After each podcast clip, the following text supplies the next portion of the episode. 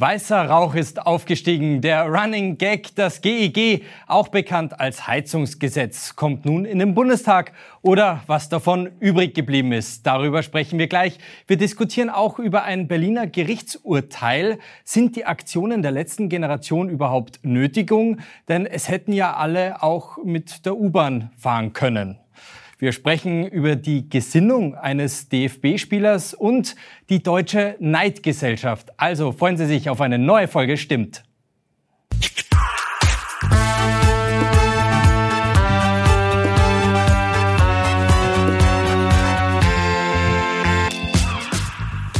Herzlich willkommen zu einer neuen Ausgabe von Stimmt, Ihrem Nachrichtentalk. Freuen Sie sich auch heute wieder auf eine spannende Diskussion über die Themen des Tages hier an unserem Politikstammtisch. Heute sind zu Gast von links nach rechts. Marcel Luther ist das erste Mal bei uns. Die Politikerin Saskia Ludwig ist wieder Gast bei uns. Und auch der Autor Rainer Zittelmann ist wieder mit dabei. Ich freue mich sehr. Herzlichen Dank fürs Kommen. Mein Name ist Sebastian Vorbach und ich wünsche Ihnen einen schönen guten Abend. Das Heizungsgesetz geht in den Bundestag. Darauf haben sich die Fraktionen der Regierungsparteien geeinigt. Was ist geblieben? Das Gesetz soll weiterhin ab dem 01.01.2024 in Kraft treten, gilt zunächst jedoch nur für Neubauten. Für Bestandsbauten gilt das GEG erst, wenn die kommunale Wärmeplanung vorliegt. Dafür haben die Kommunen Zeit bis 2028. Und jetzt würde ich Sie mal fragen, Frau Ludwig, hat man da nicht äh, damit den, den, den schwierigsten Punkt sozusagen einfach äh, mal ein paar Jahre in die Zukunft verschoben? Also dieses Gesetz oder das, was uns jetzt als Kompromiss verkauft wird, äh, bezeichne ich als Scharade. Letztendlich haben Sie alle Punkte in diesem Gesetzesentwurf durchgebracht, der vorher heiß diskutiert wurde und wo jeder dachte, oh Gott, das kann nicht sein. Es gibt da ehrlich gesagt ganz wenige Unterschiede. Ein Unterschied ist, dass ich mich in Zukunft entscheiden kann, ob ich mich an Fernwärme anschließe mhm. oder dann eine Wärmepumpe einbaue, wo ich auch sage, gut, jetzt habe ich eine Option mehr, die mir aber überhaupt nicht betriebswirtschaftlich, marktwirtschaftlich, wie auch immer hilft, und der Ökologie auch nicht. Und dass jetzt zum 1.1.28 Bestandsbauten auch darunter fallen, war vorher nicht in der Diskussion. Also das ist ja ein bisschen übertüncht worden, dass es hieß, alle Gasheizungen müssen am 1.1.24 raus. Das war nie Thema, nie mhm. Diskussion. Vielleicht hat man das erst so forciert, um jetzt mit dem Hammer zu kommen, dass ab 1.1.28 das gelten kann.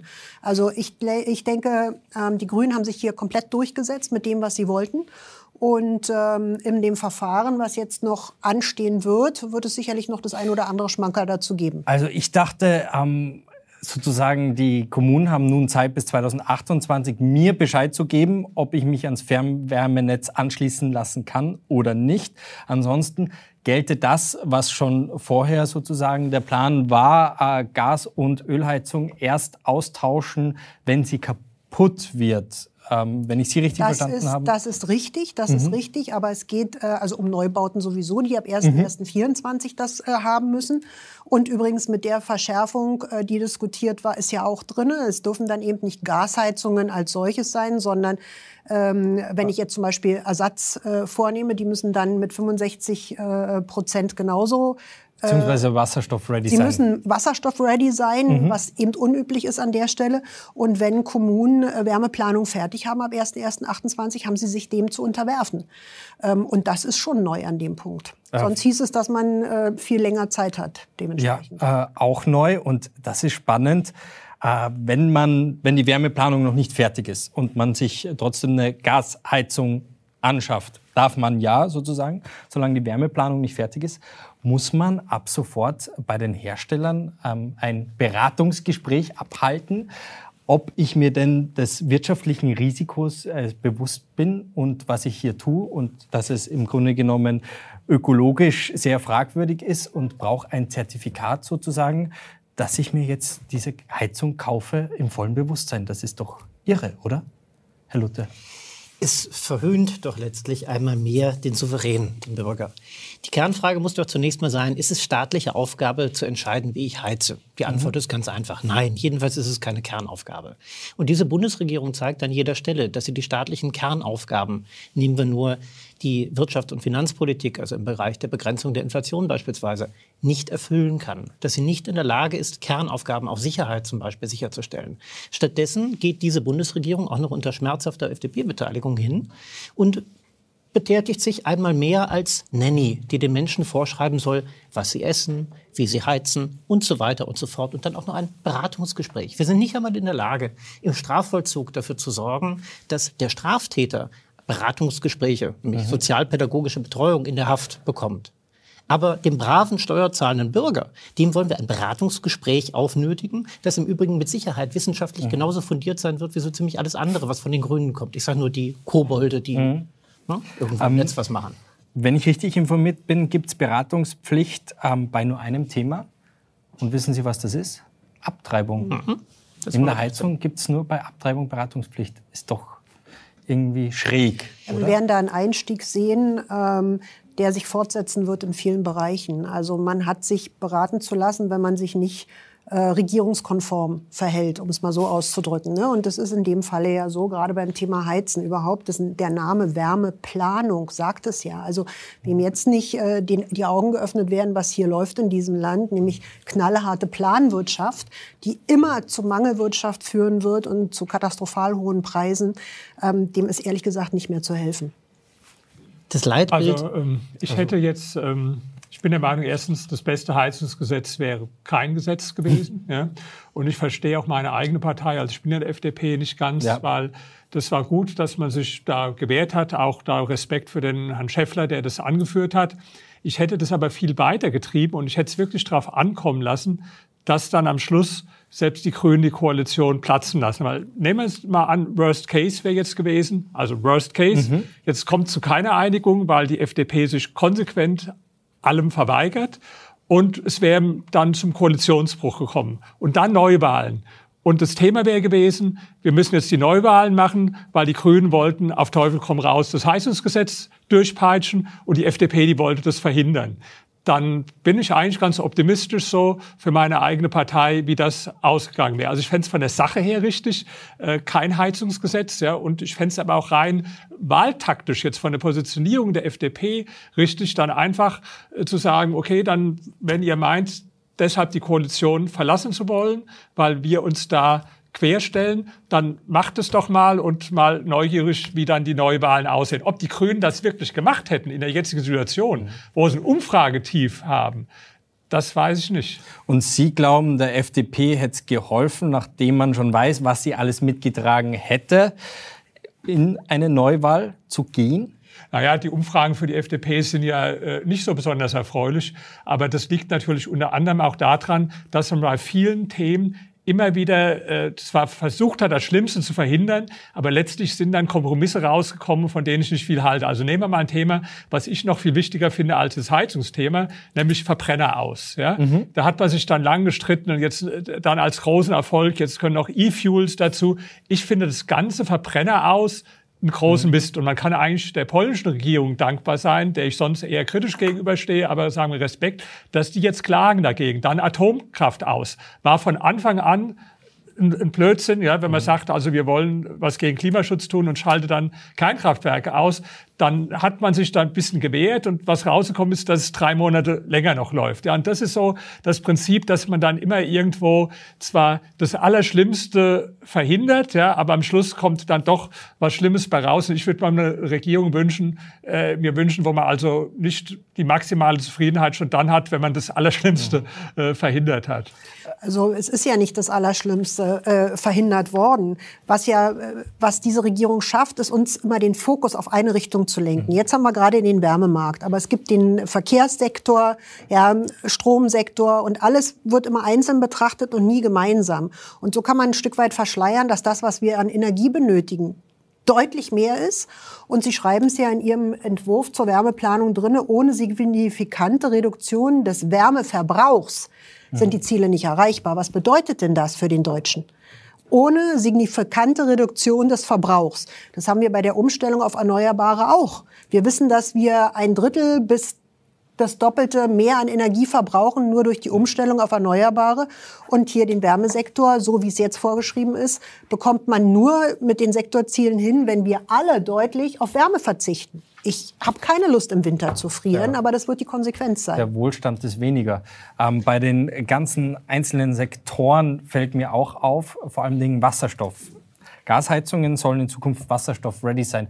Wasserstoff, ein Energieträger, den wir praktisch noch nicht haben und gefühlt in jeder Debatte einfach mal so reingeworfen wird. Grüner Wasserstoff für die Stahlproduktion und so weiter.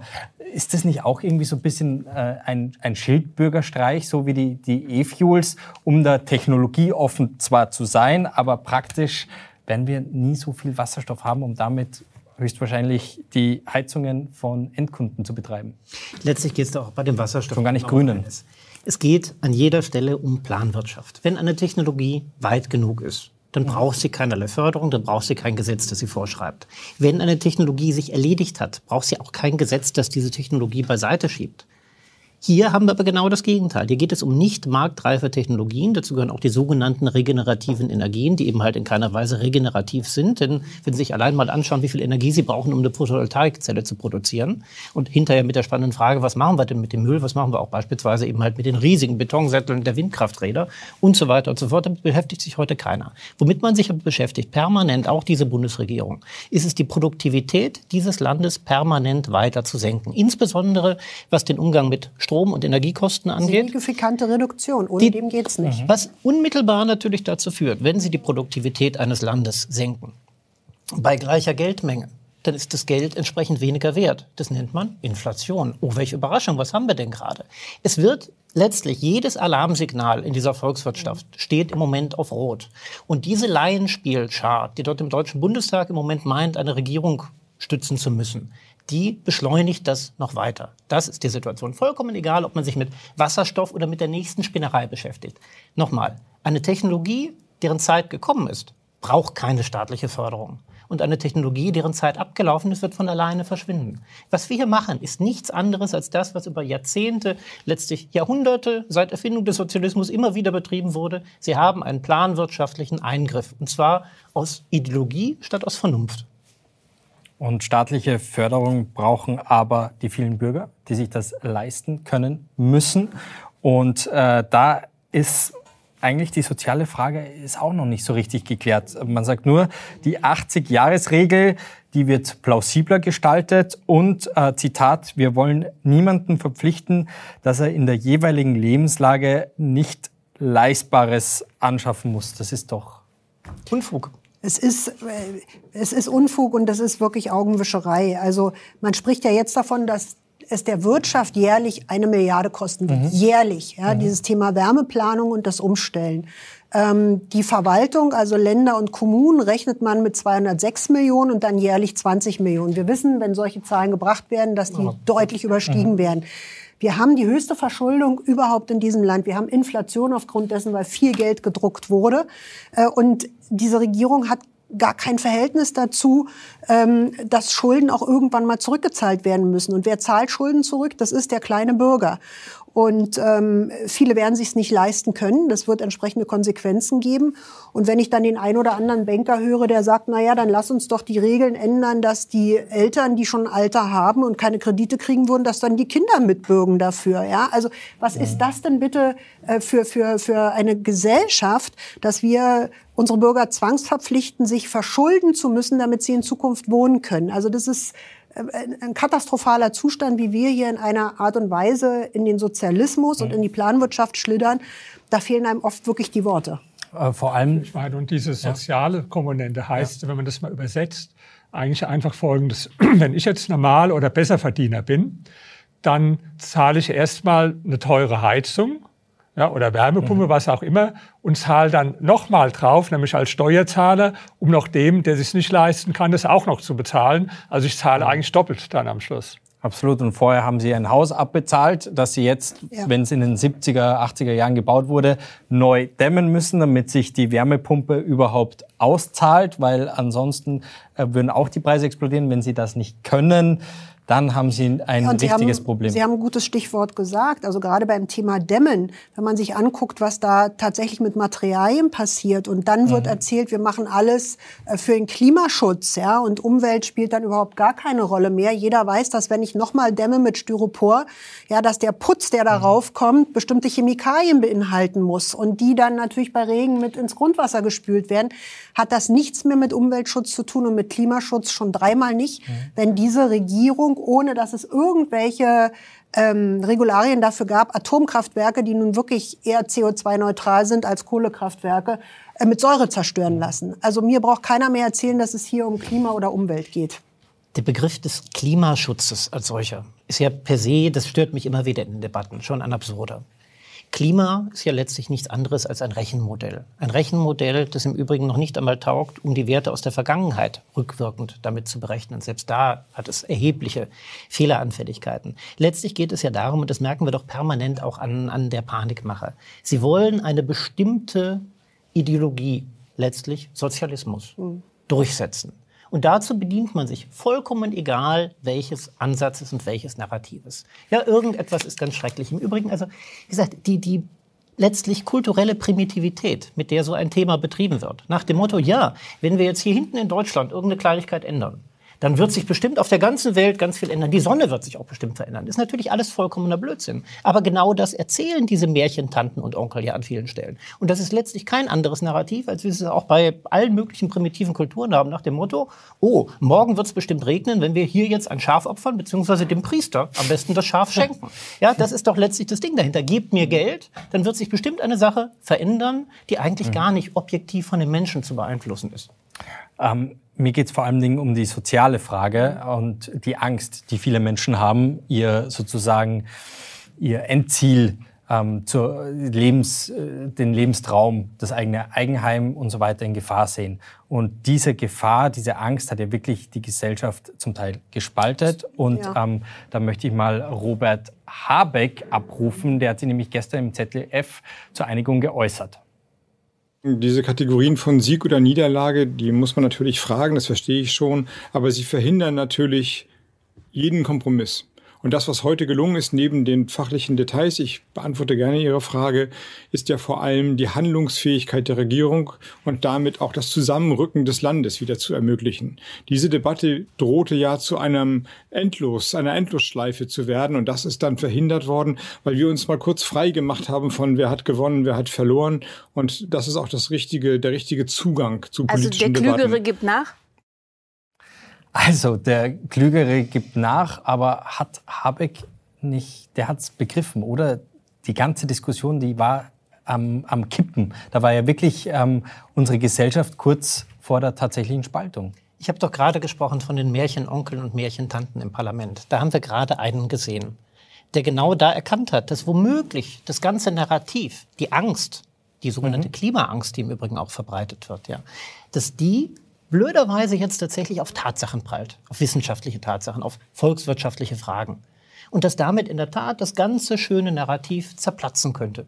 Weil plötzlich die Leute sehen, Moment einmal, was passiert denn eigentlich, wenn die Wirtschaft dieses Landes zugrunde geht? Was passiert damit mit der Europäischen Union? Was passiert auch mit unseren Umweltschutzstandards, die natürlich gar nicht mehr gehalten werden können? Und da hat man dann gesagt, okay, lass uns doch einen Weg finden. Wir knicken ein bisschen ein, jedenfalls nach vorne. In Wirklichkeit setzen wir viel mehr durch, genau als so hinterher gedacht war, äh, als, als vorher gedacht war und verkaufen das als Kompromiss. Stehen wir doch alle super da. Also ich habe an genug solcher Runden teilgenommen. Ich weiß ja, wie, wie solche Gespräche geführt. Und guck mal, da hast du uns. Und dann gibt es tatsächlich eine FDP-Fraktion im Deutschen Bundestag, die sich hier einmal mehr von den Grünen vorführen und über den Tisch ziehen lässt. Und das muss ich sagen, tut mir nach wie vor als Liberalem in der Seele weh. Ich glaube, gar nicht so sehr, dass die Leute ans große äh, Ganze da oder, oder das Bigger Picture gedacht haben, sondern vor allen Dingen, es ist bei ihnen angekommen. Die Inflation, ich kann es mir schon nicht mehr leisten. Und jetzt kommen die noch mit den zusätzlichen Maßnahmen. Das trifft doch jeden Einzelnen im Geldbeutel. Aber das ist ja nicht abgeräumt worden mit diesem Kompromiss, ganz im Gegenteil, sondern jetzt liegt es auf dem Tisch. Und äh, das wird jeden Einzelnen massiv kosten. Also Sie können sich ja einen Energieberater, das ist ja auch so ein schönes Phänomen dieser Regierung. Kriegt mir ja keinen Termin. Äh, die verdienen gut. Also ja, sie verdienen tun sie gut, aber Förderung. und von denen können Sie sich das ja mal äh, aufstellen lassen, wie die Sanierung Ihres Hauses aussieht. Äh, ein Haus, was nicht in den letzten fünf mhm. Jahren gebaut wurde. Also unter 70, 80.000 gehen Sie da nicht raus. Ähm, und äh, wir wissen, wie diese Regierung die Einklassifizierung vornimmt, was Gutverdiener betrifft. Das ist nicht derjenige, der mit 120, 130.000 nach Hause geht, sondern es geht eben beim Facharbeiter, bei der Krankenschwester schon los. Und das funktioniert einfach nicht. Und es gibt Familien, die haben viele Dinge sich nicht geleistet und haben alles ins Häuschen gesteckt, um dieses Häuschen auch vererben zu können für die Kinder. Mhm. Und es gibt jetzt schon ähm, äh, diese Generation, die sagt, also wenn ich das Haus bekomme, dann werde ich es abreißen lassen müssen, weil ich kann es nicht sanieren. Es funktioniert nicht. Und das wird mit dem Gesetz nicht anders werden, nur weil uns jetzt verkauft wurde, wir haben uns geeinigt. Sie haben sich auf genau das geeinigt, was vorher immer durch die Gegend waberte und auf das grüne Ziel, das Ende des Einfamilienhauses ja. im Übrigen. Bemerkenswert. Mhm. Und die FDP klatscht. Ja, und äh, die Ampel beschließt äh, relativ äh, viel, was den Leuten nicht gefällt oder plant es. Und dann braucht man sich nicht wundern, wenn wir aktuell Umfragewerte haben. Forsa von gestern 29 Prozent äh, CDU, 18 Prozent SPD, 14 Prozent Grüne, 7 Prozent FDP, 4 Prozent Linke und zweitstärkste Kraft 19 Prozent AfD. Das, also das ist im Grunde das Problem, dass leider die CDU und ich muss auch sagen, meine eigene Partei weitgehend vor der AfD kapituliert hat. Und zwar schon vor einiger Zeit. Ja? Weil man einfach viele Themen der AfD überlässt. Ja? Also mhm. ähm, das, äh, das ist ja nicht nur dieses Thema. Ja? Man, es gibt ja Umfragen, warum wählen die Leute AfD. Da gibt es viele politikwissenschaftliche Theorien, jeder hat eine andere Meinung, aber es ist ganz einfach. Es sind zwei Themen hauptsächlich. An erster Stelle das Thema Migration, ja, wo es keine mhm. vernünftigen mhm. Antworten drauf gibt. Auch jetzt nach dem äh, Kompromiss, den man in der EU hat, gibt es den nicht. Und das zweite Thema ist diese Klimapolitik. Ja, das sind die beiden Themen. Und wenn man da sagen wir mal, von CDU und FDP eine klarere Positionierung, also wenn sich zum Beispiel die CDU mal klar verabschiedet hätte und gesagt hätte, das war ein grandioser Fehler, was in der Merkel-Ära gemacht wurde, wir nehmen davon radikal jetzt Abstand, ja, aber das ist halt nicht die Position, die mehrheitsfähig ist oder von der Parteispitze. Und wenn von meiner eigenen Partei, von FDP, man auch mal solche Themen aufgreifen würde, ich sage auch mal andere Themen, zum Beispiel die geistige Freiheit, ein ganz wichtiges liberales Thema, dass man ständig im Sinne dieser Political Correctness vorgeschrieben bekommt, was man sagen darf, was man nicht sagen darf, welche Worte man benutzen darf. Für mich ein mhm. urliberales Thema, weil wenn ich sage, was heißt liberal für mich, dann heißt wirtschaftliche Freiheit, haben wir eben drüber gesprochen, dass jetzt zum Beispiel nicht äh, der Staat vorschreibt, was du für eine mhm. Heizung so benutzen kannst und wirtschaftliche und äh, geistige Freiheit, dass du dir keine Vorschriften machen lassen musst, äh, was du sagst, welche Worte du gebrauchst. Und wenn man diese Themen offensiv angehen würde, ja, dann würde man auch der AfD einen großen Teil, sicher, da gibt es immer noch eine bestimmte äh, Zahl von Menschen, die AfD wählen würden. Aber so, das ist für mich alles, was hier gemacht wird, ein Konjunkturprogramm für die AfD. Und es sagt ja auch keiner, dass es schon das Ende der Fahnenstange ist. Es sagt keiner, dass, wenn ich bald eine Umfrage haben, wo die bei über 20 Prozent steht. Und da ist eine gewisse Hilflosigkeit einfach. Ich erinnere mal an den äh, Herrn Merz, der versprochen hat, er halbiert die AfD. Äh, das hat er dann später wieder äh, zurückgenommen. Ja, aber im Prinzip ist es doch eine eine Kapitulation einfach vor dieser Partei, wenn man sagt, wir gehen diese Themen, die den Leuten auf den Nägel brennen, nicht an. Und wenn eine kleine Minderheit im Prinzip von Grünen, ja, die ja eine Minderheit sind, dem Rest des Landes ihre Ideologie aufdrängen, weil die Mehrheit des Landes will diesen ganzen grünen Mist nicht. Ja. Und das sind jetzt in den Umfragen im Moment 13 Prozent und ich vermute, selbst unter denen gibt es eine ganze Reihe, die damit nicht einverstanden sind. Und das ist im Grunde der, der Skandal, äh, aber nicht erst seit jetzt, sondern das war ja auch schon in Zeiten der CDU so, wo die Frau Merkel mhm. sich mehr und mehr nach der grünen Ideologie ausgerichtet hat. Und das gibt mir aber jetzt ein bisschen so eine positive Stimmung auch, aber soll es nicht zu so negativ sein. Ich habe das Gefühl, dass im Moment so ein bisschen ein frischer Wind durchs Land geht, so eine antigrüne Stimmung, dass man an diesen ganzen mhm. grünen Mief ein bisschen wegpustet. Schade, wenn das dann irgendwo die AfD davon profitiert, aber ich habe das Gefühl, das hat auch diese Heizungsdiskussion zum Teil bewirkt, dass der grüne Mief und dieses alldominante der Grünen in ihrer Ideologie, was wir noch vor ein paar Jahren hatte, hatten, dass das jetzt nicht mehr so unangefochten bleibt. In einem muss ich Ihnen widersprechen, Herr Zittelmann. Die bürgerlichen Parteien haben nicht vor der AfD kapituliert, sondern vor dem linken Mainstream in diesem Land. Das ist das eigentliche Problem. Dass in dem Moment, wenn auch die CDU, FDP übrigens auch, äh, wichtige, notwendige Themen angesprochen Klar. haben, kam von der linken Seite, SPD, Grüne, Linke sowieso, oh Gott, das ist AfD-Sprech, ihr macht euch mit der AfD gemein. Und dann reagiert man darauf. Und das darf man einfach nicht. Das ist, das, das ist der, das ja, Urproblem. Immer entschuldigt, wenn man irgendwas mal das ist, Das ist das Urproblem dann, dann, dabei, dass man ja. sich so von seinen Wählern abspalten lässt und es deswegen mhm. auch keine bürgerliche Mehrheit mehr in diesem Lande gibt, sondern nur ein Anschluss nach links. Das ist natürlich Strategie, die hier aufgegangen ist. Und solange wie und man äh, sich wirklich den Medien dort unterwirft, an der Stelle kriegt man es auch nicht aufgebrochen. Und dann sagen äh, viele Wähler, ähm, die Union ist doch genauso wie die. Mhm. Und wenn man das in Zahlen gießt, in der laufenden äh, Wahlperiode, mein äh, wunderbarer Kollege Ralf Schul hat das heute aufgeschrieben, von 181 Gesetzesinitiativen der Ampel hat die CDU bei 108 mitgestimmt. Wahnsinn. Das zahlt doch auf dieses Narrativ ein. Das ist Ihre Partei. Ja, das stimmt. Gibt es eine Erklärung dafür? Ähm, es ist für eine Regierungspartei, die über Jahrzehnte hinweg ähm, auch den Kanzler gestellt hat, wahnsinnig schwer zu verstehen, dass Demokratie eben nicht nur Regierung bedeutet, sondern auch Opposition. Es wird mhm. ja gerne der Satz von Müntefering zitiert, ja, Opposition ist Mist, ohne den Rest damit beizubringen, was Müntefering auch gesagt hat, aber Opposition mhm. ist notwendiger Teil einer Demokratie. Wenn Opposition ausfällt oder man der Meinung ist, oh Gott, wir müssen alles tun, um so schnell wie möglich wieder zu re regieren und dann spielt auch keine Rolle, mit wem sozusagen, ähm, dann schadet das der Demokratie, muss man klar mhm. sagen. Opposition ist eine total wichtige Aufgabe, eine notwendige Aufgabe, eine anstrengende Aufgabe, aber ein Teil, der genauso wichtig ist wie Regieren. Und das ist für die CDU als, wie es mal so schön heißt, Kanzlerwahlverein wahnsinnig schwierig, das zu verinnerlichen. Und äh, das ist halt auch ein Mitgrund, warum vielleicht viele zur AfD gehen. Wir könnten jetzt äh, viel über die äh, Gründe und Motive reden und über die Wähler der AfD oder man kann auch mit ihnen reden. Und das hat mein Kollege Julius Böhm gemacht in der neuen Dokumentation Jeder Fünfte. Und da schauen wir mal rein. Jeder fünfte Deutsche. Noch nie wollten so viele Menschen die AfD wählen. Und wenn du etwas generell verändern willst, musst du AfD wählen, ob du willst oder nicht. Die Ampel ist die größte Enttäuschung. In Umfragen kommt die rechte Partei, die auch Rechtsextreme unter sich duldet, auf bis zu 20 Prozent. Meine Eltern kommen aus dem ehemaligen Jugoslawien. Ich bin weit weg von rechtsradikal. Ich mache jetzt 51 Jahre Politik, Beschimpfung der Wähler, die sich anders entschieden haben, als man sich das selber wünscht. War noch nie ein Erfolgsrezept.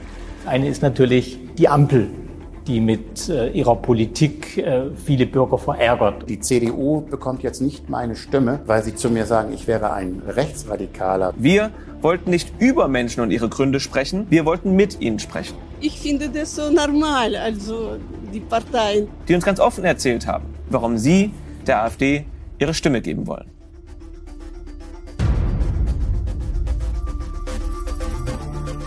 Also jeder fünfte, die Dokumentation ab sofort verfügbar, unbedingt einschalten und anschauen auf dem Kanal von Achtung Reichelt. Und Julius Böhm ist mir nun zugeschaltet. Julius, du hast mit einigen AfD-Wählern gesprochen. Sie werden oft als Protestwähler beschrieben. Was waren deine Eindrücke? Der Protest ist auf der einen Seite natürlich ein Motiv, sich für die AfD zu entscheiden. Wir hatten äh, Menschen getroffen, die sich ganz frisch entschieden haben, beispielsweise ein, äh, ein 52-jähriger Mann auf der Nordsee, dessen kleines Häuschen für viel, viel Geld umgerüstet werden müsste, eben wegen des Heizungsgesetzes, was ja gerade auch besprochen wurde, der sagt, ich kann mir das einfach nicht leisten, ich weiß mir auch nicht anders zu helfen und deswegen ist es jetzt die AfD. Wir haben aber auch mit Menschen gesprochen, die schon länger unzufrieden sind. Das rührt von der Migrationskrise und vor allem auch über die Corona-Krise hinweg, wo äh, offenbar eine große, äh, ja, viel Vertrauen verloren gegangen ist in die etablierte Politik, sowohl von der Regierung Merkel in der ersten Hälfte der Krise, als auch in der zweiten Hälfte, als die Ampel an der Macht war und ein gewisser Karl Lauterbach der verantwortliche Gesundheitsminister war ähm, und die Diskussion um die Impfpflicht, die dann am Ende in Teilen gekommen ist, jedenfalls, ja, da gibt es noch einigen Vertrauensverlust. Wie gesagt, beides, Protest, aber auch inzwischen Vertrauensverlust und daraus resultierende Überzeugung. Ja, da sind wir schon bei den Motiven. In den letzten Wochen haben sich die Erklärungsversuche von den Experten ja überschlagen, ob das jetzt an der grünen Gesellschaftspolitik liegt oder der rechten, äh, rechtswerdenden Rhetorik der Bürgerlichen. Was war da dein Eindruck? Hat das überhaupt Auswirkungen auf die Leute? Interessiert Sie das? Verfolgen Sie das überhaupt oder sind es immer nur individuelle Gründe? Ich habe das Gefühl, dass die rechtsoffene Rhetorik, diese Beschimpfungen, das sind ja Rechtsextreme und wer äh, Rechtsextreme in seiner Partei duldet und die auch wählt, muss ja selbst rechtsextrem sein. Die haben eine Zeit lang gezogen, doch inzwischen scheinen die bei den Menschen nicht mehr, nicht mehr zu fruchten. Man ist einfach drüber hinweg lässt sich das eben gefallen und sagt, ich kenne mich selbst besser, ich halte mich nicht für einen Rechtsextremen, ich weiß, dass da Kollegen wie der Höcke dabei sind, finde ich auch nicht gut, aber viele argumentieren eben, dass in jeder Partei Querschläger und Quertreiber dabei sind. Aber an vielen Stellen ist es, was du sagst, eine ähm, linksgrün angehauchte Politik in der Bundesregierung, äh, einige haben uns davon berichtet, sie würden gerne wieder stolz sein können auf Deutschland und ohne irgendwie doof angeguckt zu werden, eine Deutschlandflagge im Garten hissen. Sie wollen ein traditionelles Familienbild mit Mann, Frau und Kind. Das heißt nicht, dass andere Lebensformen nicht okay sind, aber eben im Fokus das Traditionelle. Das hört man immer wieder. Da spielen auch Dinge mit wie Gendern, diese ganze Wokeness-Geschichte. Und die AfD, das hat mir Hermann Binkert von INSA gesagt, ist eben da die klarste Opposition und nicht so eine weichgespülte Opposition wie die CDU. Jetzt kann man natürlich sagen, dass die AfD in ihrer Rhetorik extrem übergeigt, populistisch ist, in Teilen ausgrenzt und Rhetorik benutzt. Wir kennen das, Messermänner und Kopftuchmädchen ähm, eine Rhetorik, die auch die meisten, mit denen wir gesprochen haben, nicht unterstützen. Aber dennoch, offenbar sind die Probleme und die Sorgen und die Nöte groß genug, darüber hinwegzusehen und sich dennoch der AfD aktuell anzuschließen. Ja, äh, gehen wir zur CDU. Wir haben es gerade besprochen. Hier ein Vorwurf, den man oft hört. Die größte Oppositionspartei, eben die CDU, macht doch auch mit. Äh, mit denen würde sich auch nichts ändern. Äh, heute hat ja Ralf Schuler in einem Artikel darauf hingewiesen, die Union hat bei, ich wiederhole es nochmal, 108 von 188 Anträgen der Bundesregierung mitgestimmt. Das ist mehr als jeder zweite. Das überrascht dann doch und stärkt das nicht das Narrativ, mit denen würde sich auch nichts ändern? Nein, man muss auf der einen Seite sehen, äh, wir haben einen Krieg in der Ukraine, in der, in der Zeit, in der viele Entscheidungen dann gemeinschaftlich getroffen wurden, um da als staatstragende Partei wahrgenommen zu werden. Und die Union hatte den Anspruch an sich selbst, eine konstruktive Opposition zu sein. Ich habe das Gefühl, dass der ein oder andere Wähler sich lieber eine radikal entgegengesetzte Opposition wünscht, also das, was sozusagen die AfD im Augenblick macht. Wir haben mit einem äh, 69-jährigen Ingenieur aus der Nähe von Fulda gesprochen, Helmut Seifert heißt er, und der hat genau das gesagt es spielt ja heutzutage keine Rolle, ob ich die SPD oder die CDU wähle. Am Ende bereiten sich beide auf eine Koalition mit den Grünen vor. Das heißt, beim Thema Klimawandel, beim Thema äh, Identitätspolitik werden viele grüne Elemente zu finden sein, egal wen ich von beiden wähle. Also, aus Sicht von Herrn Seifert, muss ich, wenn ich was verändern möchte, die AfD wählen. Dieses Bild ist schon weit verbreitet. Äh, ich kann der Union da jetzt auch nicht den richtigen Rat geben. Wir haben auch mit dem Urgesteiner Wolfgang Bosbach gesprochen und der hat gesagt, er ist eigentlich froh, dass die Union diesen, diesen konstruktiven Ansatz hat, nicht in diese Polemik und diesen, diesen Protest verfällt, weil eben die Union eine staatstragende Partei ist. Aber er hat auch gesagt, wenn man Wähler beschimpft und als Rechtsradikale bezeichnet, auf diese Art und Weise hat man noch nie Menschen für sich gewonnen. Bei all den Gesprächen, die du geführt hast im Laufe deiner Dreharbeiten, hat dich irgendwas überrascht? Überrascht hat mich, dass wir auf keine verstrahlten Leute getroffen sind, auf keine Menschen, die einen Aluhut dabei hatten oder irgendwelche anderen Dinge, wo man meinen könnte, sie wären nicht mehr ganz in der Realität unterwegs. Es waren an vielen Stellen nicht zwingend Gründe, die ich unbedingt teilen muss, aber nachvollziehbare, vernünftig vorgetragene, ganz ruhig, teilweise emotional vorgetragene Punkte, die von persönlichen Empfinden, Ängsten, Zukunftssorgen, finanziellen Themen bis hin zu Stolz auf sich, seine Heimat und die Region äh, äh, sprechen. Insofern ähm, dieses Bild von alle, die die AfD wählen, sind in irgendeiner Form äh, äh, verlorene Verrückte, das kann ich definitiv nicht teilen. Wir haben auch in der Stadt Grimma bei einer Demonstration solche Menschen getroffen, die mit äh, Kaiserreichflagge unterwegs waren und dergleichen, äh, wo ich auch sagen würde, das ist mir jetzt auch äh, eine ganze Ecke zu viel, um da in Austausch treten zu können. Äh, aber an, äh, an vielen Stellen vernünftig vorgetragene äh, Themen, die ich in weiten Teilen nachvollziehen kann. Danke dir, Julius. Und äh, Sie, liebe Zuschauer, können all diese Gespräche auch hören in der Dokumentation Jeder Fünfte auf dem YouTube-Kanal Achtung Reichelt ist die Dokumentation ab jetzt verfügbar. Danke dir nochmals, Julius. Zu einer zumindest erstaunlichen Entscheidung kommt das Landgericht Berlin.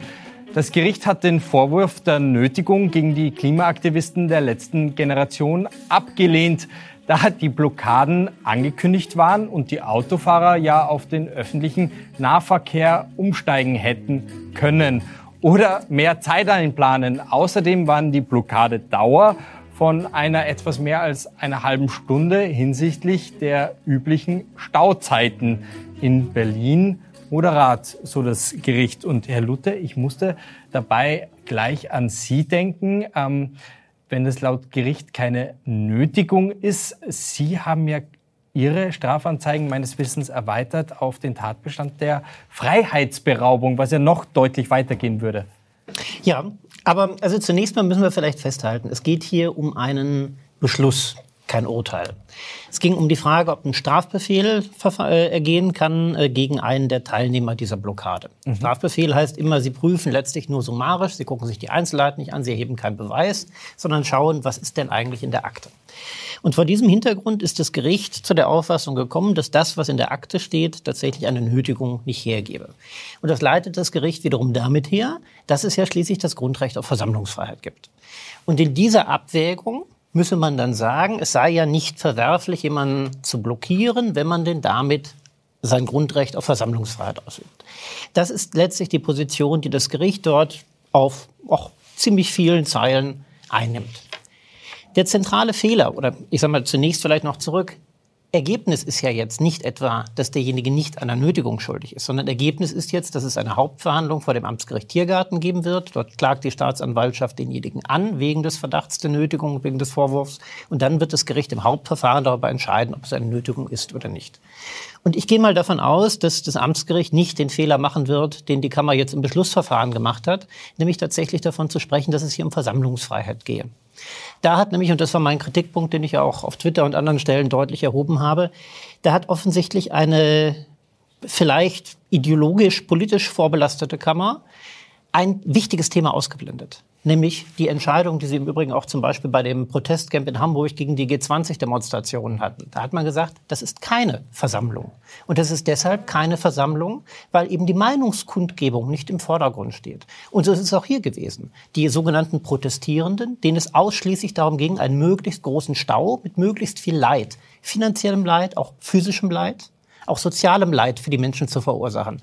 Die eben halt, wir haben solche Fälle bei uns auch in der Gewerkschaft, die verlieren tatsächlich eben im Ergebnis im schlimmsten Fall ihren Arbeitsplatz. Zumindest werden sie abgemahnt, weil sie zu spät kommen.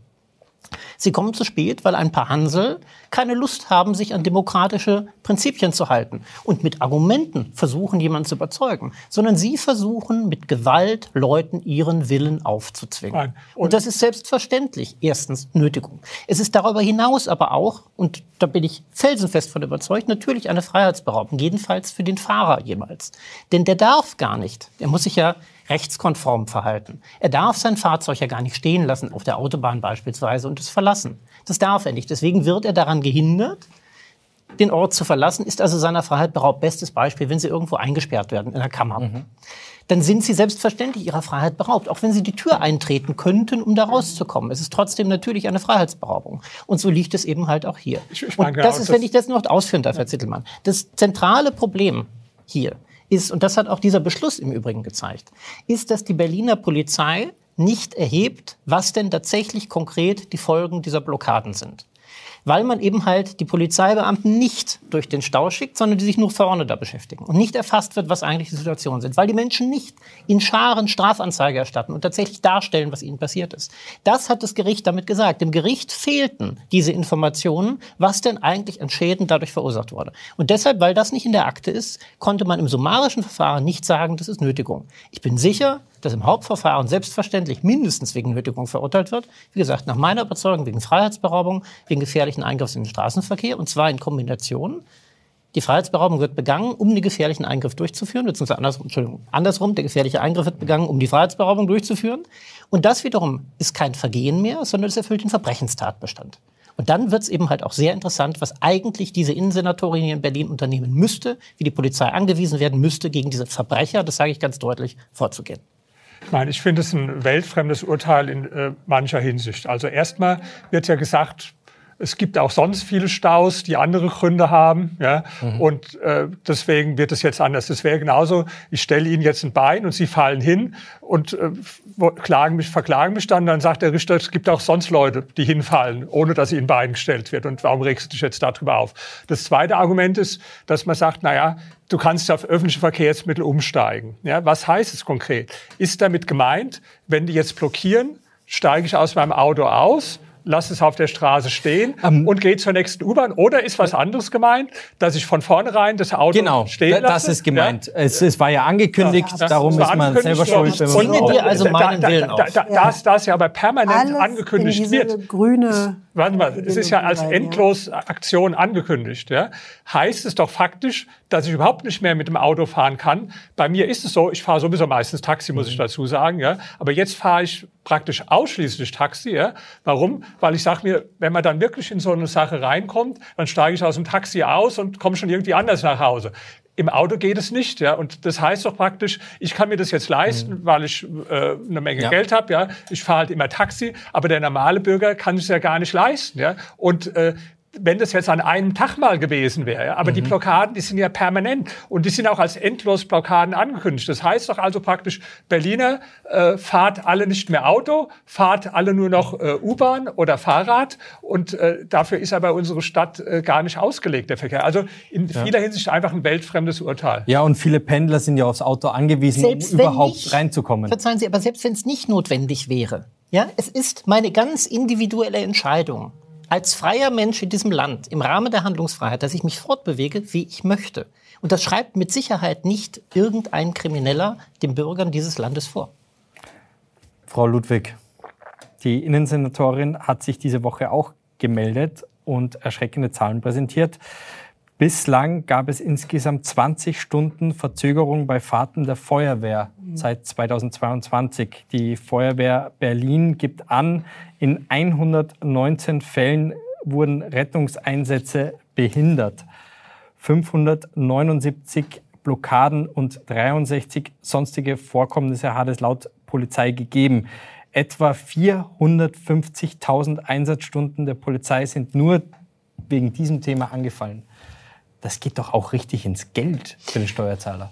Ja, also Geld ist das eine, aber wenn es um Menschenleben geht, ist das, das auch schon wieder eine andere Kategorie. Ja. Und Sie haben ja zu Recht äh, die Rettungsdienste aufgelistet. Und äh, Vorsicht und Umsicht im Straßenverkehr ist ja das oberste Gebot. Äh, und zwar nicht nur für Autofahrer, sondern für jeden, der am Straßenverkehr teilnimmt. Und dass man dann sowas duldet und dass das dann auch noch so eine Rechtsprechung gibt, stärkt nun nicht den Glauben mhm. in den Rechtsstaat. Das ähm, reiht sich aber ein in so einige Urteile, die in der Vergangenheit gefällt wurden, ob es das Bundesverfassungsgericht ist zum Thema Klima oder auch Corona-Fonds, wo ja eigentlich die Finanzhoheit äh, beim in Deutschland liegen sollte, abgegeben wurde, oder mit äh, der, dieser Linksradikalen, die fünf Jahre bekommen hat, aber nicht in den Knast gehen muss, weil die Dame ist ja noch so jung. Das geht natürlich nicht. Das sind alles Sachen, wo die Leute ähm, sich wirklich an den Kopf fassen und sagen, das hat nichts mehr mit meinem Rechtsverständnis zu tun. Und dann sind wir bei dem Punkt, den Sie vorhin angesprochen haben, warum die wählen die Leute AfD? Also das ist ein Beispiel dafür, wie hier umgegangen wird, wirklich mit Klimaterroristen. Man kann das so nennen. Sie terrorisieren Autofahrer, sie terrorisieren ähm, jeden anständigen Bürger in irgendeiner Art und Weise. Und der Rechtsstaat schreitet dort nicht ein, sondern fällt noch solche absurden Urteile. Also leider Gottes bleibt momentan nur Kopfschütteln übrig. Ja, wobei ich mal sagen muss, ähm, Ich bin diesen, ich nenne es ja Weltuntergangssekte, weil im Prinzip ist es eine Weltuntergangssekte. Ja, ich bin dieser Weltuntergangssekte und dem Habeck eigentlich auch dankbar, weil äh, da können Sie Sendungen machen, so viel Sie wollen. Da kann ich mir die Finger bunt schreiben. So viel die Leute gegen die Grünen aufbringen, wie das der Herr Habeck macht und wie das die Weltuntergangssekte macht, das kriegen Sie nicht hin, zusammen mit der Bildzeitung und mit mir. Also insofern sage ich einfach mal, äh, vielen Dank, macht noch eine Weile weiter so, weil das befördert die antigrüne Stimmung. Ist halt nur schade, wenn es dann irgendwo die AfD von profitiert. Mhm. Ja. Ja. Vor allen Dingen, wenn es wirklich äh, Menschenleben dann trifft. Ich gebe Ihnen grundsätzlich recht, die Leute müssen es spüren in vielen Bereichen. Äh, aber das geht an dem Punkt wirklich definitiv zu weit, weil sie Menschenleben damit gefährden und zwar unmittelbar. Es geht nicht nur um die Gefährdung von Menschenleben. Es ist, wir haben eine ganz reale Situation jeden Tag in diesen vorsätzlich herbeigeführten Staus. Mhm. Nämlich die, dass eine Person, sagen wir mal, wegen Schmerzen zum Arzt fahren möchte und den Arzt dann eben halt eine halbe Stunde, eine Stunde, anderthalb Stunden später erreicht. Wenn wir uns erinnern, 20 Jahre zurück, ähm, die Gefgen-Entscheidung, Magnus Gefgen in Frankfurt, da ging es darum, dass ein Polizeimitarbeiter einem Kindesentführer körperliche Schmerzen angedroht hatte. Und allein aus der Androhung hat man gesehen, es handelt sich oder hat erkannt rechtlich, es ist Folter. Was machen also diese Leute, die jemanden, der Schmerzen hat, bewusst davon abhalten, diesen Schmerz lindern lassen zu können. Über eine Stunde, über anderthalb. Da geht es nicht darum, dass hier friedlich und gewaltfrei demonstriert wird, sondern es geht darum, Leuten billigend in Kauf nehmend ja, Leid zuzufügen. Wollte ich gerade sagen, billigend in Kauf nehmen, aber Sie fügen ja eigentlich nicht aktiv das, das Leid zu. Da ist wenn dann nochmal über Bande gespielt. Wenn ich, jetzt, wenn ich jetzt verhindere, dass jemand Hilfe bekommt, und solange, wie er keine Hilfe hat, Schmerzen leidet, mhm. bin ich dann dafür verantwortlich, dass er Schmerzen hat? Aber selbstverständlich. Natürlich. Ich halte diese Leute moralisch für absolut verantwortlich für jeden Einzelnen, der auch nur fünf Minuten länger leidet, weil sie meinen, sich nicht an demokratische Spielregeln halten zu müssen. Ich möchte Ihnen ein Video aus Regensburg zeigen. Äh, schauen wir mal da rein. Und es wurde angekündigt in der Presse, ähm, dass auch in Regensburg wieder ein Protest stattfindet, weil unsere Bundesregierung immer noch nicht unsere Lebensgrundlage schützt. Ähm, jetzt kommt die Polizei bei mir zu Hause vorbei. Wir machen einen äh, präventiven Gewahrsam mit einer kurzfristigen. Deswegen los oder bei Ja. Und die Augen Er hat meine Füße auf dem Boden. Ich werde aus meinem eigenen Haus rausgetragen, als wäre ich ein Schwerverbrecher, der festgenommen werden. Ich werde festgenommen, bevor ich diese Demonstration äh, machen kann, mich dort beteiligen kann, werde ich in Polizeigewahrsam genommen. Das Video sieht sehr inszeniert aus. Ähm, wir haben aber angerufen bei der Polizei Regensburg und uns bestätigen lassen, das Video ist echt. Und ähm, der Gute heißt Simon Lachner. Da musste ich schon etwas schlucken. Also äh, ich gelte sicher nicht als Fan der letzten äh, Generation und in dem Moment, wo sie sich festleben, bin ich der Meinung, äh, muss man ruhig mit, mit auch äh, guter Härte ähm, die daran hindern und braucht vielleicht nicht äh, zu zimperlich sein, aber präventiv jemanden aus seinem eigenen Haus festnehmen, fühlt sich schon komisch an, wenn ich das sehe. Ein Blick in die Polizeigesetze wird Ihnen sagen, dass es nicht komisch ist. Die Polizei hat zwei Aufgaben. Sie hat die Aufgabe der Strafverfolgung und sie hat die Aufgabe der vorbeugenden Bekämpfung von Straftaten. Und wenn hier Leute hingehen und, wie gesagt, die Wertung hatte ich ja vorhin eingebracht, es handelt sich meines Erachtens um Verbrechen, nicht einfach um Vergehen. Und das Recht nicht um Ordnungswidrigkeiten. Wenn hier Leute hingehen und ankündigen, dass sie Straftaten verüben werden, egal ob Verbrechen oder Vergehen, dann ist es selbstverständlich Aufgabe der Polizei, diese Straftaten vorbeugend zu bekämpfen. Steht in jedem einzelnen Landespolizeigesetz. Und wenn sie dann entsprechende Widerstandshandlungen wie hier erleben, der ganz offensichtlich bewusst sich ziehen lässt, statt denn eben halt, es muss ja offensichtlich mhm. eine entsprechende richterliche Anordnung oder jedenfalls äh, eine ordnungspolizeiliche Verfügung vorliegen, damit er tatsächlich in Unterbindungsgewahrsam genommen werden kann. Ich gehe davon aus, dass es sich in dem Fall genau um eine solche Situation handelt. Und wenn er sich dann eben halt nicht in Unterbindungsgewahrsam nehmen lässt, weil ihn der Richter in diesem Land nicht interessiert, dann sind sie letztlich bei der gleichen Ideologie wie bei Reichsbürgern, die eben halt auch unsere Rechtsordnung ablehnen.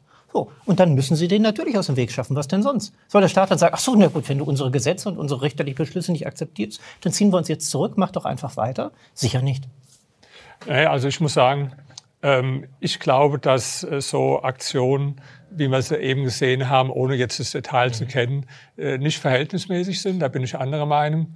Und ich glaube auch vor allen Dingen, dass das die Bilder sind, die genau die letzte Generation haben möchte. Ja, ich habe sowieso die These, die mit ihren Festklebereien, die haben vor allen Dingen eine Absicht, die wollen die Leute so lange provozieren und zur Weißglut bringen, bis irgendein paar Leute ausrasten. Ja, da gab es ja entsprechende Videos, die von der Straße zerren und dann steht immer schon einer dabei, wie auch in dem Fall, der das filmt. Dann gehen diese Bilder online und sie sind dann die die Opfer, die sich äh, für den Klimaschutz einsetzen und die hier in brutalster mhm. Weise attackiert werden. Also das sind die Bilder, die man provozieren will, meiner Meinung nach. Da ist das Ganze drauf angelegt. Also ich entnerve Menschen so lang.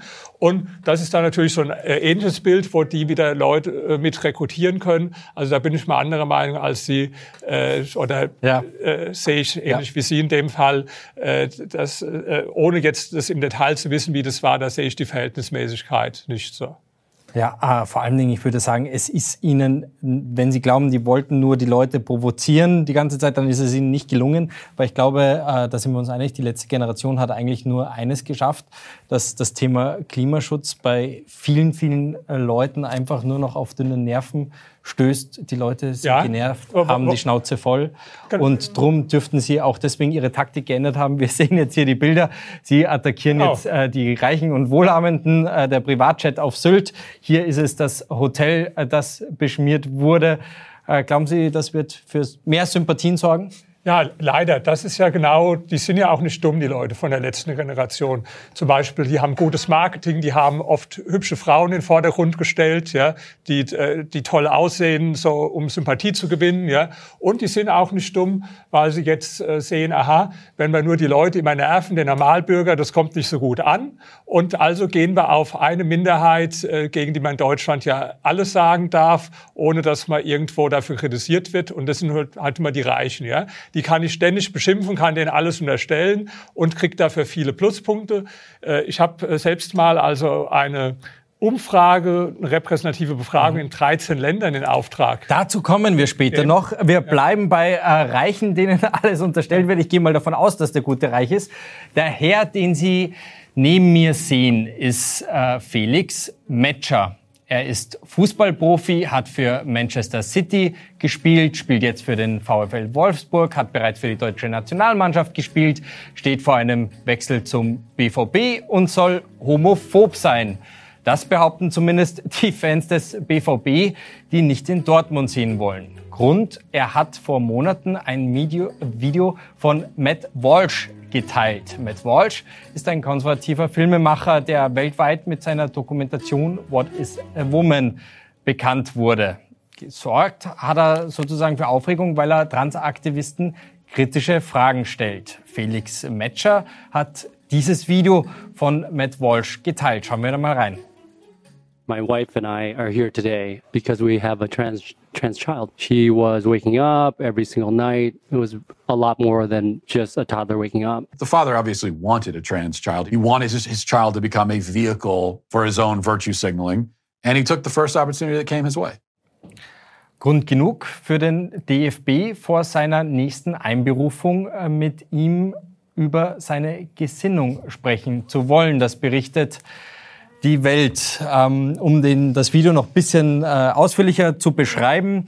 Ähm, der Vater erzählt, das Kind ist sechs Jahre alt. Mit drei hat er schon festgestellt, dass es äh, sich wahrscheinlich um ein Transkind handeln muss, weil das hat einfach nicht friedlich schlafen können. Und eine Kindergartenbetreuerin hat ihm dann mal gesagt, das Kind hat ihnen erzählt, er ist jetzt eine mhm. Sie. Das reicht aus, um die Diagnose bei einem Sechsjährigen zu stellen. Dass, äh, da muss es sich um ein Transkind handeln.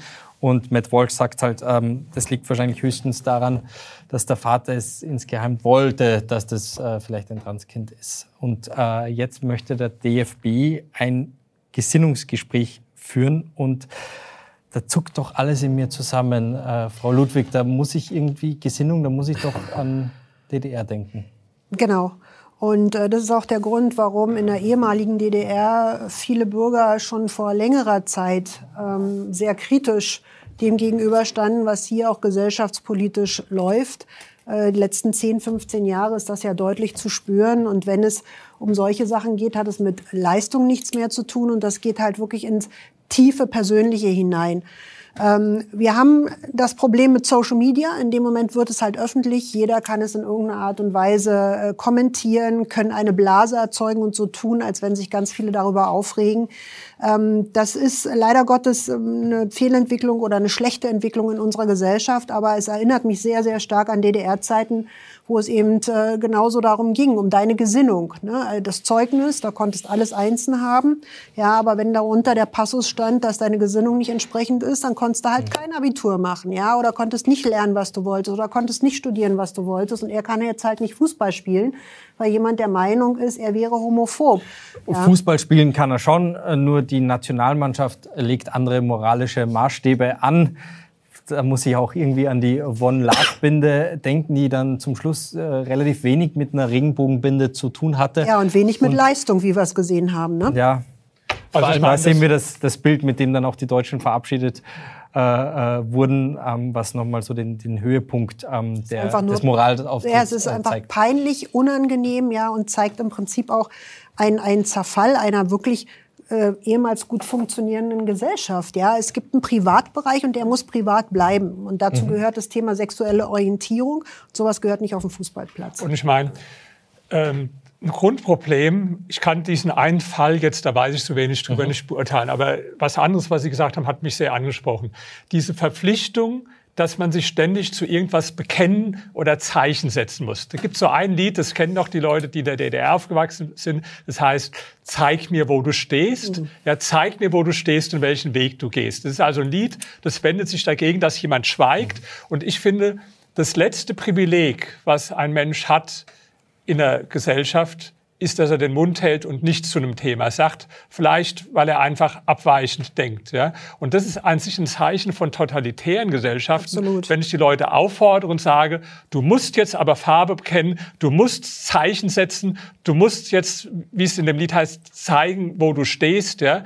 Äh, weil dann wird der Menschen die letzte Rückzugsmöglichkeit genommen, der vielleicht sagt, ich möchte mich diesen Diskussionen und Konflikten gar nicht aussetzen. Ich weiß, dass ich hier eine Minderheitsmeinung habe. Ähm, und ich möchte dann lieber den Mund halten, wenn man dann auch sagt, nein, auch den Mund halten geht nicht, ja, weil Schweigen geht nicht. Du musst hier aktiv dich zu irgendwas bekennen. Das ist kein Zeichen von der freien ja, aber Gesellschaft. Gerade beim Thema Transgender glaube ich nicht mal, dass das eine Minderheitsmeinung ist. Es ist einfach, also viele trauen sich nicht mehr, was dazu zu sagen, wobei die Gesetze, die auch diese Bundesregierung gemacht hat, völlig irre sind. Ja, also dass, dass Kinder mit 14 selber entscheiden können, ohne dass die Eltern noch irgendeinen Einfluss darauf haben. Ist noch nicht durch, das Selbstbestimmungsgesetz. Das, das Selbstbestimmungsgesetz, all das, was dazu überhaupt darüber zu diskutieren. Jeder weiß, wie man mit 14 sich fühlt, ja, und dass man sich orientiert und dass es gut ist, wenn man ein gutes Elternhaus hat, wie auch immer. Und ich finde es total daneben, dass wenn jemand sagt, nein, ich sehe das anders und ich sehe als Christ bestimmte Dinge anders, dass er dann geächtet wird und auf die andere Seite gehen muss. Ja, das ist also, äh, das hat nichts mehr mit Demokratie zu tun. Ja? Und, und vor allen Dingen ist es nicht äh, scheinheilig im Fußball, wie viel von den aktiven Fußballspielern in der Bundesliga haben sich geoutet, Richtig. wie viel persönliche Berater sind da und sagen, out dich auf gar keinen Fall, das äh, zerstört unsere Werbemarke, das äh, macht deinen Marktwert kaputt, aber gleichzeitig, äh, du musst dich massiv für diese Dinge positiv einsetzen, weil das steigert dann wieder den Marktwert. Das ist doch alles bisschen, bisschen verlogen und da zeigt jemand so ein bisschen klare Kante und äh, scheint sehr, sehr, sehr benachteiligt zu werden, nur weil er da etwas aus der Reihe tanzt. Also zunächst einmal, wir haben es gerade auch noch mal in der Bauchbinde gesehen, Homo und Transphob, der Begriff ist ja schon vollkommen falsch. Es hat ja nicht Bauchbinde, das war ein Artikel. Ja, also das war, das haben nicht wir verfasst, sondern nee, nee, aber es lief ja gerade unten. Das ist ja. genau der Begriff, der verwendet wird. Natürlich hat der Herr doch sicherlich keine Angst und das bedeutet ja Phobos, griechisch mhm. Angst vor homo- oder transsexuellen Menschen. Darum geht es ja eigentlich gar nicht. Aber dieses Schlagwort wird bereits verwendet, um eigentlich doch etwas ganz anderes auszudrücken. Wenn wir uns das Video noch mal anschauen, stellen wir fest, es geht darum, dass er letztlich Kinderrechte sieht. Sagt, selbstverständlich kann ich nicht als Elternteil hingehen und meinem drei, vier, fünf, sechsjährigen Kind irgendetwas suggerieren, das daraufhin sein Leben einmal komplett ändert. Dafür setzt er sich ein. Das kann er machen. Das kann er alleine schon deshalb machen, weil es konstitutiv für unsere Demokratie ist. Es geht gar nicht einfach per se um demokratische Werte, sondern es geht um den Kern der Werteordnung einer jeden Demokratie, um den Kern der Werteordnung des Grundgesetzes, um die Meinungsfreiheit. Und die ist nur begrenzt durch das objektive Strafrecht. Ich kann in diesem Land sagen, was ich will, solange ich die Grenzen der Strafbarkeit nicht überschreite. Und die sind sehr, sehr weit gezogen. Das, dieses Grundrecht hat dieser Herr ausgeübt. Und jetzt geht ein DFB hin und stellt dieses Grundrecht auf Meinungsfreiheit. Und ich sage nochmal, die freie Meinungsäußerung und freie Meinungsbildung ist konstitutiv dafür, dass ich als Bürger dieses Landes mir dann meine Meinung bilde und meine freie Entscheidung treffe. Sie ist also unmittelbar für die Menschenwürde konstitutiv. Und da geht dieser, dieser Fußballerverein allen Ernstes hin und stellt das auch noch öffentlich in Frage wir haben ja noch ein Bundesamt für Verfassungsschutz. Das ist in dem Fall sicherlich gefragt, mal ein Beratungsgespräch, das Thema hatten wir vorhin, mit dem DFB zu führen, ob die eigentlich noch auf dem Boden des Grundgesetzes stehen, wenn sie die Meinungsfreiheit mhm. eines Bürgers tatsächlich in Frage stellen wollen. Ich finde das unfassbar. Der DFB wird wahrscheinlich so reagieren. ja, oder sich die Öhrchen zuhalten. Ja. Oder anderes Kinderkramzeug. Ja. Äh, Deutschland ist von Neid zerfressen. Ganz so schlimm ist es vielleicht noch nicht, aber ein, in einer Studie über sozialen Neid in 13 Ländern belegt Deutschland Platz zwei. Nur in Frankreich dominiert der Neid noch mehr. In Auftrag hat die Studie daher zu meiner Linken gegeben und vorhin habe ich Sie unterbrochen. Jetzt äh, dürfen Sie es gerne ausführen. Herr Zittelmann, warum haben Sie diese Studie in Auftrag gegeben? Ja, einfach mal aus wissenschaftlicher Neugier zunächst heraus, weil man hat ja oft so das Gefühl, wir sind in Deutschland besonders neidisch und in anderen Ländern nicht so.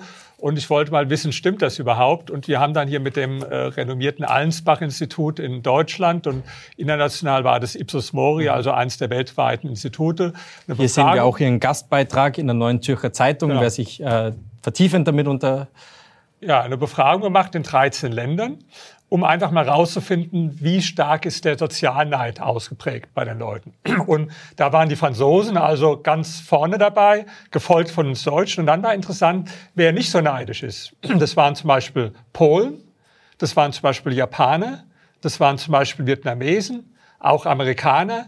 Und ich habe hier mal mein, äh, darf ich vielleicht mal zeigen, ja, weil ich heute bitte. Geburtstag habe. Ja, das ist also mein neues Buch. Äh, das geht über Polen und Vietnam. Und da habe ich mal vergleichend diese Umfragen gemacht. Und ich glaube halt, dass eine Gesellschaft, die Leistungsträger vor allen Dingen mit Neid belegt. Die erfolgreiche mhm. Unternehmer und die meisten Reichen sind erfolgreiche Unternehmer mit Neid belegt. Dass es auch eine Gesellschaft ist, die sich wirtschaftlich auf die Dauer schwer tun wird. Umgekehrt, wenn man mal schaut, warum jetzt so Länder wie Vietnam und Polen besonders wirtschaftlich dynamisch sind, dann liegt es auch daran, dass da erfolgreiche Unternehmer eher bewundert werden. Und bei uns ist halt so, dass man denen alles mhm. Negative äh, andichtet von vornherein. Und das ist so, also wir haben da einen Sozialneidkoeffizient berechnet, richtig aufgrund von nicht einer mhm. Frage, sondern ganz vielen Fragen. Und ja, wir Deutschen sind auch da mal wieder ganz vorne. Nicht der erste Platz, den haben die Franzosen, aber immerhin Platz zwei. Ja, ähm, wir müssen jetzt mal den Unterschied zwischen Neid und Bewunderung erklären. Ja. Bewunderung heißt, ich will mich verbessern und um so zu werden, probiere ich die Lücke zwischen mir und demjenigen zu verringern, indem ich mich verbessere. Neid ist, ich will, dass es dem anderen schlechter geht, dass der auf meiner genau. Stufe ist. Und ich muss da an den Mario Basler Spruch denken, der gesagt hat, in Amerika ist es so, wenn der Nachbar, äh, korrigieren Sie mich, Sie kennen ihn vielleicht besser, wenn der Nachbar mit dem Ferrari vor, fährt, kriegt er Applaus, hier äh, zerkratzen sie dir dein Auto. Mhm. Ist äh, Neid äh, die, ein bisschen ein deutsches Phänomen?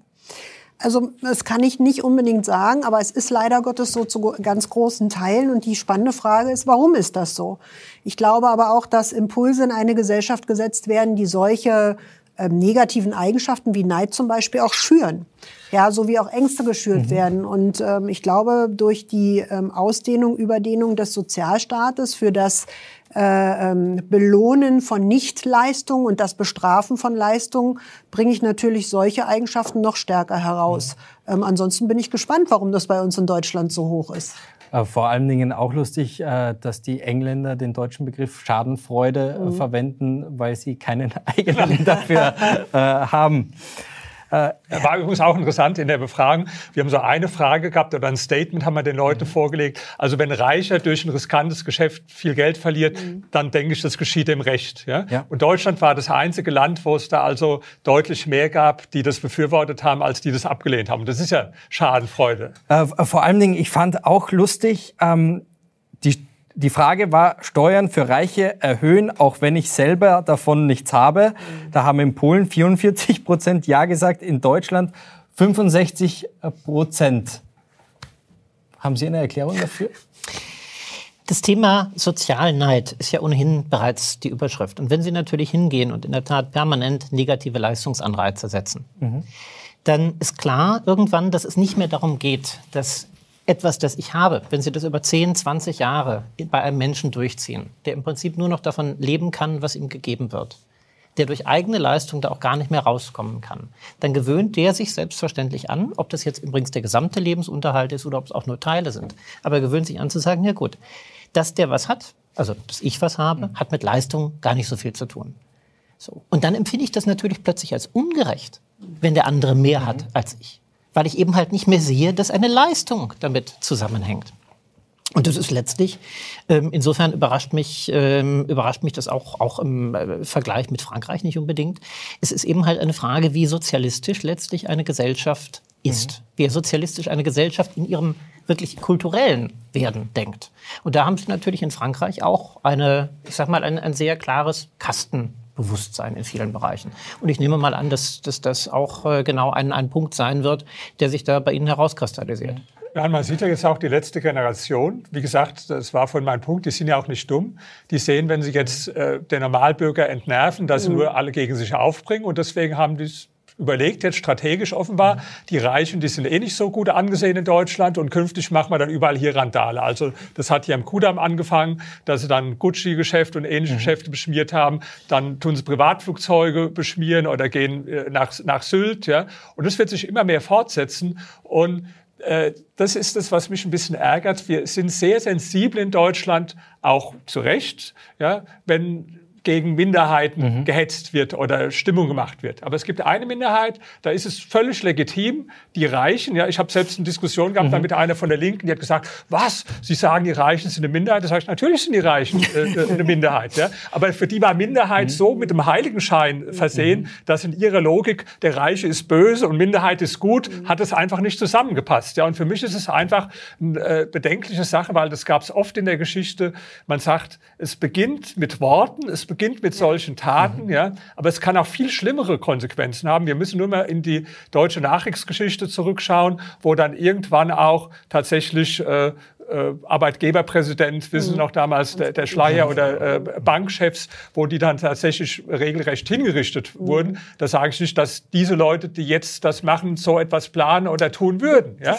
Nur, ich, ich sag mal, es fängt oft mit Worten an und das sagt man bei allen Minderheiten, auch zu Recht. Da sagt man, es fängt an, dass die Leute mit Worten beschimpft, diffamiert, ausgegrenzt werden. Deswegen soll man sensibel sein. Aber hier bei dieser Minderheit der Reichen ist man überhaupt nicht sensibel. Da können Sie in jeder Talkshow können Sie alles negativ Negatives sagen, äh, alles erfinden und sie kriegen eigentlich nur Applaus mhm. und kriegen keinen Widerspruch. Es dafür. gibt eine Korrelation, ähm, schreiben Sie in einem Artikel, zu, äh, wie sehr wird Kapitalismus gemocht in einem Richtig. Staat und äh, sozusagen desto mehr gemocht wird, desto unneidischer ist die Gesellschaft.